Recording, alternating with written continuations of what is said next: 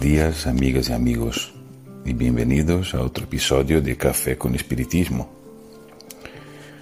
Bueno, hoy llegamos al final del libro de León Denis, en el que repasaremos rápidamente su idea de progreso. Un destaque importante que realizamos en este viaje fue la unión del progreso individual y social bajo la perspectiva espírita. Y para cerrar este ciclo, hemos guardado para hoy una perla de la reflexión denisiana, colocada como último capítulo del libro. En realidad, fue una adición a su discurso de un artículo publicado en un periódico.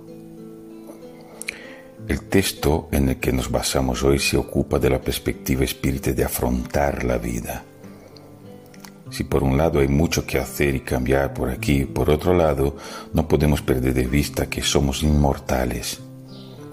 Aquí y allá vale la pena recordar un ejercicio, un esfuerzo sobre nuestra naturaleza espiritual y cómo esto cambia la forma en que vemos la realidad material.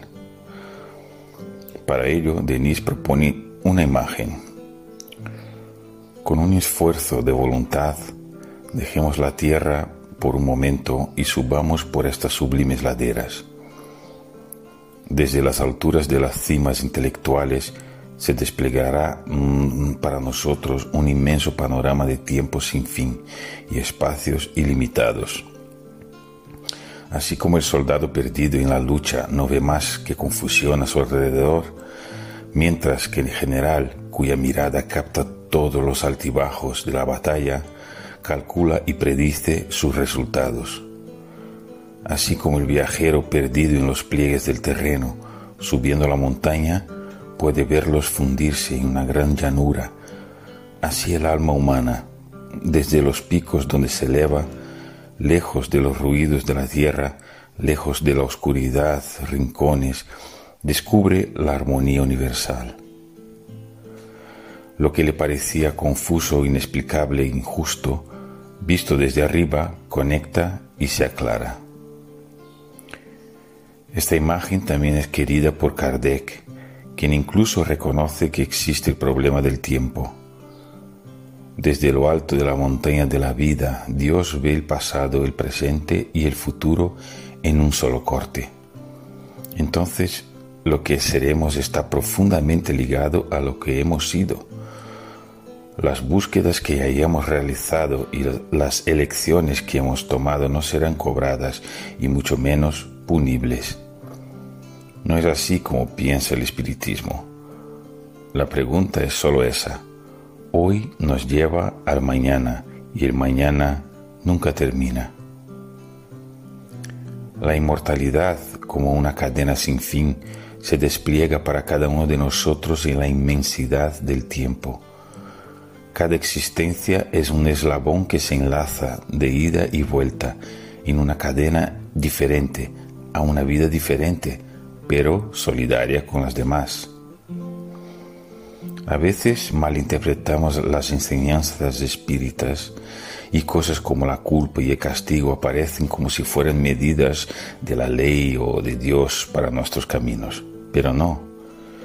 De hecho, Dios prevé que a través del binomio error-rectitud el ser crece.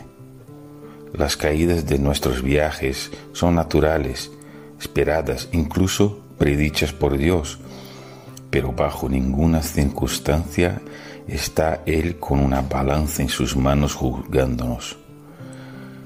De hecho, no mide las cosas que hacemos para etiquetarlas como correctas o incorrectas. Mire cómo trata Denis el tema. Artífice de sus propios destinos, el ser libre y responsable elige su camino. Y si esta ruta es difícil, las caídas que tendrá, los guijarros y espinas que lo desgarran tendrán el efecto de desarrollar su experiencia y fortalecer su naciente razón. Los giros y vueltas de la existencia se aclaran, dice Denis. Todo está unido, todo está vinculado. Para la mente deslumbrada aparece el orden majestuoso que regula el curso de la existencia y la marcha de los universos. Desde estas alturas iluminadas, la vida ya no es, a nuestros ojos, como los de la multitud, la vana búsqueda de satisfacciones efímeras, sino un medio de superación intelectual, de elevación moral, una escuela donde se aprende la dulzura, la paciencia y el deber. En definitiva, no deberíamos preocuparnos tanto por el futuro, sino por vivir en el presente. No estamos diciendo que no debamos planificar nuestros pasos o que no importa si hacemos esto o aquello. Necesitamos escuchar nuestra conciencia porque existe la ética divina y si nuestra elección no es la mejor, no pasa nada. Tenemos tiempo, tenemos el tiempo de la inmortalidad. Denis termina su pensamiento así. La ley suprema del mundo es, por tanto, el progreso incesante, la ascensión de los seres a Dios, fuente de perfecciones.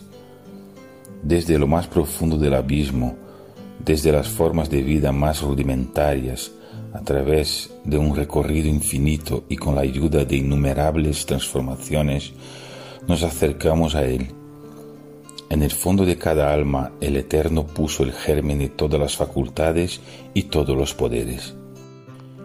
Depende de nosotros hacerlos eclosionar a través de nuestros esfuerzos y nuestras luchas. Un fuerte abrazo y hasta el próximo café con espiritismo.